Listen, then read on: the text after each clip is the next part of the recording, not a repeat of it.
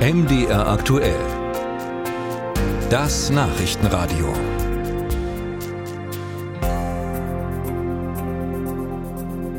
Es geht doch nichts über gesunde Zähne. Im Laufe eines Lebens jedoch ist niemand davor gefeit, dass es mit dem Gebiss Probleme geben kann.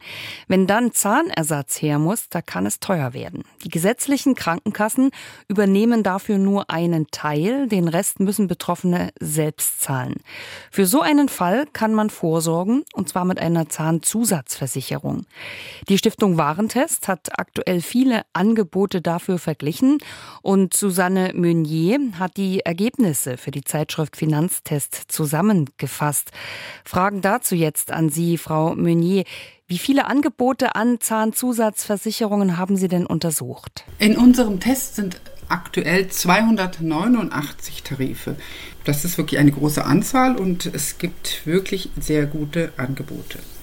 Und worauf sollte ich nun achten, wenn ich eine Police abschließe? Welche Angebote gibt es da? Es gibt vor allen Dingen vorab die eigene Frage an sich, was für Erwartungen habe ich an diese Zahnzusatzpolice? Wir haben drei Kundengruppen unterschiedlich sortiert, weil der rundum sorglos Interessierte, der wird auch bereit sein, relativ viel dafür zu bezahlen, dass er umfassende Behandlung finanziert bekommt über die Zahnzusatzversicherung und der muss aber zwischen 40 und 80 Euro monatlich bezahlen für eine sehr gute Versicherung.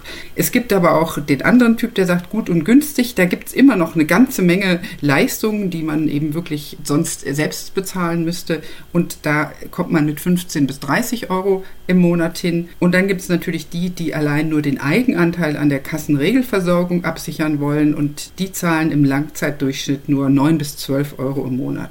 Wir haben alle Tarife aus den unterschiedlichen Bereichen angeguckt und man findet bei uns die Ergebnisse und weiß dann, welchen Abschluss man sinnvollerweise tätigen sollte. Nun ist es ja so, das Risiko, dass ich einen Zahnersatz brauche, das steigt ja mit dem Alter. Müssen da ältere Versicherungsnehmer auch mehr zahlen als jüngere? Das ist so. Also es gibt unterschiedliche Tarifarten. Es gibt welche, die durchgängig den gleichen Beitrag haben und der ist natürlich höher, wenn man später anfängt, also älter ist, wenn man anfängt. Und es gibt diese Tarife, die stufenweise je nach Alter dann den Beitrag, wo der Beitrag dann höher wird. Aber auf jeden Fall, wenn man älter ist, zahlt man mehr.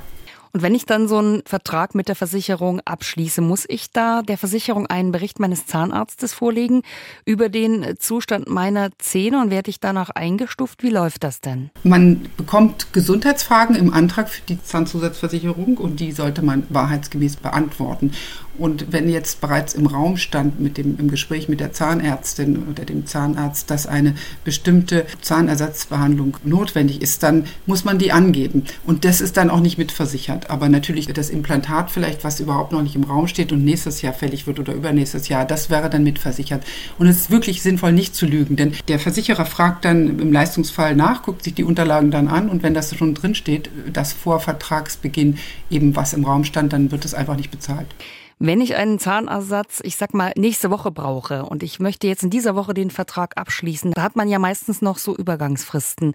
Wie groß sind die denn so in der Regel? Zunächst gibt es einige Anbieter, die sogar dann noch, wenn der Schaden schon vor Vertragsschluss da ist, damit werben, dass sie mit Zahn sofort, zum Beispiel die bayerische oder so, das bezahlt und rückwirkenden Versicherungsschutz praktisch gibt. Da sind aber die Leistungen sehr begrenzt. Und bei allen anderen Zahnzusatzversicherungen ist es natürlich so, dass es meistens die komplette volle Leistung erst so im Laufe der Jahre gibt zwischen drei und sieben Jahren kommt man da erst wirklich in den vollen Genuss. Und wenn man jetzt eine Zahnzusatzversicherung abschließt und noch nichts wusste, dass man eine Woche später eine ganz teure Implantatbehandlung mit seinem Zahnarzt, Zahnärztin bespricht, dann wird da erstmal nicht die gesamte Summe erstattet werden. Aber es ist eben so, dass man hier wirklich Vorsorge betreiben sollte und wenn einem das wichtig ist, dass man, obwohl die Lebenshaltungskosten steigen, dass man, wenn eine, eine Zahnsanierung notwendig ist, dass man das wirklich auch machen kann, dann sollte man sich das überlegen, eben einen guten Schutz sich auszusuchen. Fassen wir nochmal zusammen, wo liegen denn so im Durchschnitt die Monatsbeiträge, die ich für so eine Zahnzusatzversicherung aufwenden sollte, damit ich eine gute Leistung dann auch bekomme. Wenn man wirklich dieses rundum sorglos Paket mit allen super Implantatleistungen und so weiter haben will, dann muss man wirklich schon ordentlich in die Tasche greifen und da kann man 40 bis 80 Euro im Monat ungefähr bezahlen. Wenn man aber auch noch einen guten Schutz haben will, gut und günstig nennen wir den, dann gibt es für 15 bis 30 Euro was und wenn man nur den Eigenanteil an der Kassenregelversorgung absichern will, dann ist es wirklich im Schnitt über die Jahre nur 9 bis 12 Euro im Monat, die man aufbringen müsste damit man keinen Eigenanteil zahlt. Susanne Meunier über Zahnzusatzversicherung. Die Stiftung Warentest hat jetzt verglichen. Ich bedanke mich für das Gespräch. Sehr gern.